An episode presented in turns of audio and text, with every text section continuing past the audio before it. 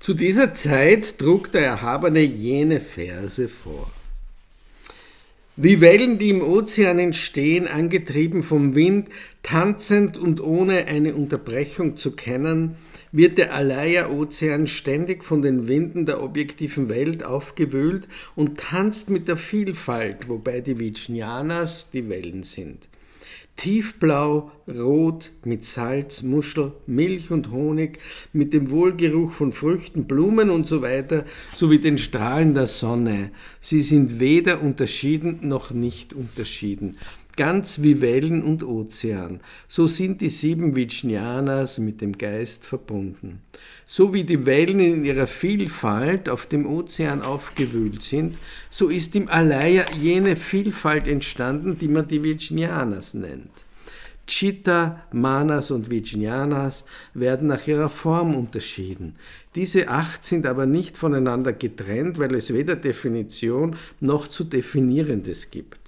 Wie es keine Unterscheidung zwischen Ozean und Wellen gibt, so entsteht auch im Geist keine Entwicklung der Vijnanas. Karma wird durch den Geist angehäuft, durch Manas ausgewählt und durch Mano Vijnana erkannt. Durch die fünf Vijnanas wird die sichtbare Welt unterschieden, denn das Vijnana wird durch die Verschiedenheit, wie tiefblau oder rot als Farben verschieden sind, bei den Menschen bekannt. Sage mir, Mahamati, woher kommt die Übereinstimmung von Geist und Wellen? Es gibt keine Vielfalt wie die von Tiefblau und Rot bei den Wellen. Nur für die Einfältigen sagt man, der Geist entstehe in einer Form. Es gibt kein solches Entstehen im Geist selbst, der außerhalb des Begreifens ist. Denn wenn es Ergreifen gibt, gibt es auch das Ergreifende, wie bei den Wellen und Ozean. Körper, Besitz und Existenz gehören zum Vijnana. Daher sieht man sie auf die gleiche Weise entstehen wie die Wellen. Den Ozean sieht man ständig tanzen durch seine Wellenhaftigkeit. Weshalb wird das Entstehen des Alaya nicht durch die Intelligenz erkannt? Der Vergleich mit dem Ozean dient den Einfältigen mit ihrer unterscheidenden Intelligenz. Die Ähnlichkeit der Entstehung der Wellen dient nur als Beispiel. Die Sonne scheint über geringen und hochgestellten Leuten. Gina, der du das Licht der Welt bist, du erklärst so den Einfältigen die Wahrheit. Wenn du dich in den Dharmas manifestierst, warum sagst du dann nicht die Wahrheit? Wenn du die Wahrheit mitteilst, ist die Wahrheit nicht im Geiste. Wie die Wellen auf dem Ozean gleichzeitig erscheinen oder Bilder in einem Spiegel oder Traum, so erscheint der Geist in seinem eigenen Sinnesbereich. Denn aufgrund der Schwäche der Bedingtheiten gibt es eine Entwicklung der Vijnanas durch die Abstufungen. Durch Mano Vijnana wird erkannt und durch Manas wird nachgedacht. Die sichtbare Welt wird durch die fünf Vijnanas offenbar. Es gibt keine Abstufung im Zustand der Sammlung der Sinne wie bei einem Meister der Malerei oder seinen Schülern. Ich lehre den, der Farben zusammenstellt, die Herstellung eines Bildes. Das Bild ist nicht in den Farben, noch in der Leinwand, noch auf der Tafel. Zur Freude für die Wesen wird ein Bild in Farben dargestellt. Das, was gelehrt wird, ist Überschreitung, denn die Wahrheit ist jenseits der Worte. Wenn ich mich in den Dharmas manifestiere, lehre ich die Yogins die Wahrheit. Die Wahrheit ist der Zustand der Selbstwirklichung und jenseits der Kategorien der Unterscheidung. Ich belehre die Söhne der Jinas, die Belehrungen sind nicht für die Einfältigen. Was als Vielfalt angesehen wird, ist eine Täuschung, die nicht existiert. Die Lehre wird unterschiedlich gelehrt und ist überschreitend. Denn was für den einen die Lehre ist, ist für den anderen keine Lehre. Der Heiler verabreicht seine Medizin aufgrund der Krankheit und so lehren die Buddhas die Chittamatra-Lehre, wie sie für die Wesen gemäß ist. Deswegen kann das geistige Reich nicht von Philosophen und Shravakas erlangt werden. Nur die Führer lehren das Reich der Selbstverwirklichung. Wenn wiederum von einem Bodhisattva gewünscht wird, die äußere Welt durch Unterscheidung wie Subjekt und Objekt, die der Geist selbst ist, völlig zu verstehen, soll er von solchen Hindernissen wie Umgang, Verbindungen und Schlaf frei sein. Er betreibt die Übung beim Wachen in der Nacht, nach der ersten und der mittleren Stunde. Er hält sich fern von den falschen Abhandlungen und Lehrbüchern der Philosophen sowie von Dingen, die zu den Fahrzeugen der Shravakas und Pratyeka Buddhas gehören. Der Bodhisattva Mahasattva soll vollkommen vertraut sein mit den Dingen der Unterscheidung der objektiven Welt, die der Geist selbst ist. Der Bodhisattva Mahasattva, der seinen Aufenthalt dort genommen hat, wo er das Verstehen des Geistes durch die Weisheit erlangt hat, soll später die dreifache Übung des edlen Wissens betreiben. Was ist diese dreifache edle Wissen, Mahamati, in welchem er sich später übt? Es sind folgende. Truglosigkeit, die magische Kraft der eigenen Gelübde durch alle Buddhas, die durch das edle Wesen erlangte Selbstverwirklichung. Wenn er diese erlangt hat, soll der Yogin sein durch Weisheit erlangtes Wissen aufgeben, das an einen lahmen Esel erinnert. Er soll die achte Stufe der Bodhisattvaschaft erlangen und sich in den drei Aspekten des edlen Wissens üben. Dann wiederum tritt die Truglosigkeit infolge der Beherrschung aller Dinge der Shravakas, Pratyeka, Buddhas und Philosophen auf. Die magische Kraft wiederum entsteht infolge der Gelübde der früheren Buddhas.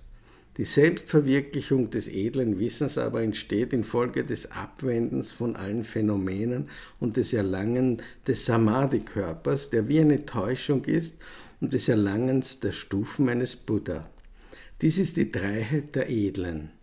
Mit dieser edlen Dreiheit versehen werden die Edlen den Zustand der Selbstverwirklichung gelangen, die durch das edle Wissen entsteht. Aus diesem Grund, Mahamati, ist das edle Wissen in seiner dreifachen Form auszuüben. In diesem Augenblick erkannte Mahamati, was im Geist der Versammlung der Bodhisattvas vorging und ausgestattet mit der magischen Kraft aller Buddhas, befragte er den Erhabenen nach der Dharma-Lehre, die Untersuchung der Realität des edlen Wissens genannt wird. Belehre mich, Erhabener, über die Untersuchung der Realität des edlen Wissens genannte Dharma-Lehre, die der Unterscheidung der 108 Zustände anhaft. Wenn man ihr anhaftet, werden Tathagatas, Ahats und vollkommen Erleuchtete, die Bodhisattva Mahasattvas, die die Dinge von ihrer Allgemeinheit und ihrer Individualität her betrachten, über die falsche Vorstellung, die von der eigenen Natur entstanden ist, belehren. So werden sie durch die Analyse und gründliche Untersuchung mit der eigenen Natur und der falschen Unterscheidung vertraut und dadurch wird der Weg gereinigt, der zur Ichlosigkeit von Personen und Dingen führt. Und sie werden erfahren in den Stufungen der Bodhisattvas und sie werden das Glück des Dhyana, Samadhi und Samapati aller Shravakas, Pratyeka, Buddhas und Philosophen übersteigen und den Dharmakaya des Tathagata erlangen, der zum Bereich und der Laufbahn eines Tathagata gehört und über den Bereich des Denkens hinausgeht und in dem es kein Entstehen der fünf Dharmas gibt. Sie werden den Tathagata Kaya erlangen, bei dem der Dharma fest mit dem Wissen der Weisheit verbunden ist und eintreten in den Bereich der Täuschung und aller Buddha-Länder, die Wohnungen des Tushita-Himmels und des Bereich der Akanishta erlangen.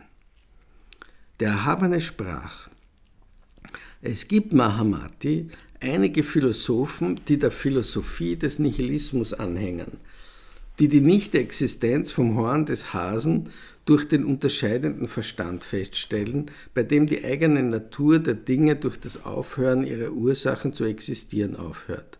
Und so sagen sie, alle Dinge würden wie das Horn des Hasen nicht existieren. Es gibt wiederum andere, die Unterschiede in den Dingen wie die Elemente, Qualitäten, Atome, Substanzen, Gestaltungen und Stellungen sehen und die Ansicht von der Nichtexistenz des Horns des Hasens vertreten, aber feststellen, es gibt das Horn des Bullen. Es gibt auch die, die dem dualistischen Denken anhängen und nicht in der Lage sind, Chittamatra zu verstehen weil sie einen Bereich unterscheiden, der der Geist selbst ist. Sie vertreten die Ansicht, Körper, Besitz und Aufenthalt existierten nur durch Unterscheidung. Weder gibt es das Hasenhorn, noch gibt es dieses nicht. Man kann keinen Unterschied machen. So verhält es sich mit allen Dingen, von denen man weder Sein noch Nichtsein aussagen kann. Es gibt nichts zu unterscheiden. Die wiederum Mahamati, die über Sein und Nichtsein hinausgegangen sind, machen keinen Unterschied mehr bei, der Hase hat kein Horn, weil von ihnen niemals gedacht wird, der Hase hat kein Horn, infolge der gegenseitigen Bedingtheit und Nichtbeachtung. Sie denken auch nicht, der Bulle hat Hörner, weil auch durch den Umgang mit feinen Partikeln wie Atomen keine letztendliche Substanz erlangt werden kann. So wird der Zustand des edlen Wissens erreicht. Zu dieser Zeit sagte Mahamati dies zum Erhabenen. Erhabener, ist es nicht diese Art und Weise zu sehen, wie Unterscheidung entsteht, dass wir auf die Nichtexistenz des Hasenhorns schließen, bei dem es die Anschauung des Nichtentstehens der Unterscheidung gibt? Der Erhabene erwiderte, nein, Mahamati, dessen Nichtexistenz weist nicht auf das Nichtentstehen der Unterscheidung hin. Was ist der Grund dafür? Aufgrund der Idee von Verursachung und Entstehung davon, von dem Hasenhorn Mahamati, entsteht Unterscheidung. Denn wegen der Unterscheidung, die entstanden ist aus der Idee vom Horn des Hasen und aufgrund der Beziehung zu dieser Idee und wegen des Aufgebens von den Begriffen verschieden und nicht verschieden, gibt es die Nichtexistenz des Hasenhorns, sie ist aber nicht vergleichbar mit den Bullenhörnern. Wenn aber die Unterscheidung verschieden vom Horn des Hasen ist, gibt es keine Verursachung der Hörner. Sie sind aber nicht verschieden dann gibt es eine Verursachung der Hörner. Wenn man die Atome untersucht, erlangt man kein Horn, weil keines der beiden, weder des Hasen noch des Bullenhorn, existiert. In Bezug auf was geht es um Nichtexistenz? Deswegen gibt es keine Existenz des Hasenhorns, die zu berücksichtigen ist. Die Nichtexistenz des Horns des Hasen ist zu berücksichtigen in Bezug auf die Existenz des Horns des Bullen. Deshalb gibt es nichts zu unterscheiden.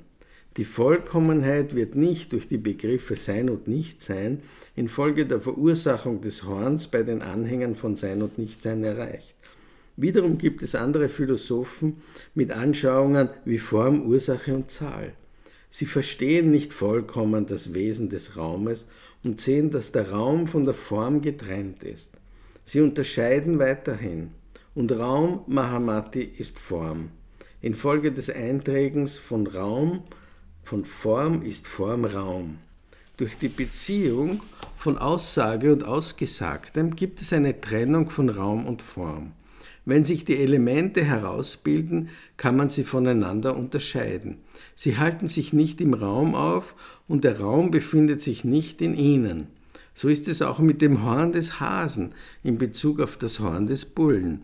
Wenn das Horn des Bullen in seine Atome zerlegt wird und wiederum diese Atome weiter zerlegt werden, dann gibt es so etwas wie Atome schließlich überhaupt nicht. Von was gibt es eine Nichtexistenz in Bezug auf was? Wie die anderen, bei anderen Dingen erweist sich der Begriff Bezug als nicht tragfähig. Zu dieser Zeit sprach der Erhabene erneut zu Mahamati das folgende. Mahamati, Lass ab von den Anschauungen und Unterscheidungen in Bezug äh, auf die Hörner des Hasen und des Bullen sowie Raum und Form.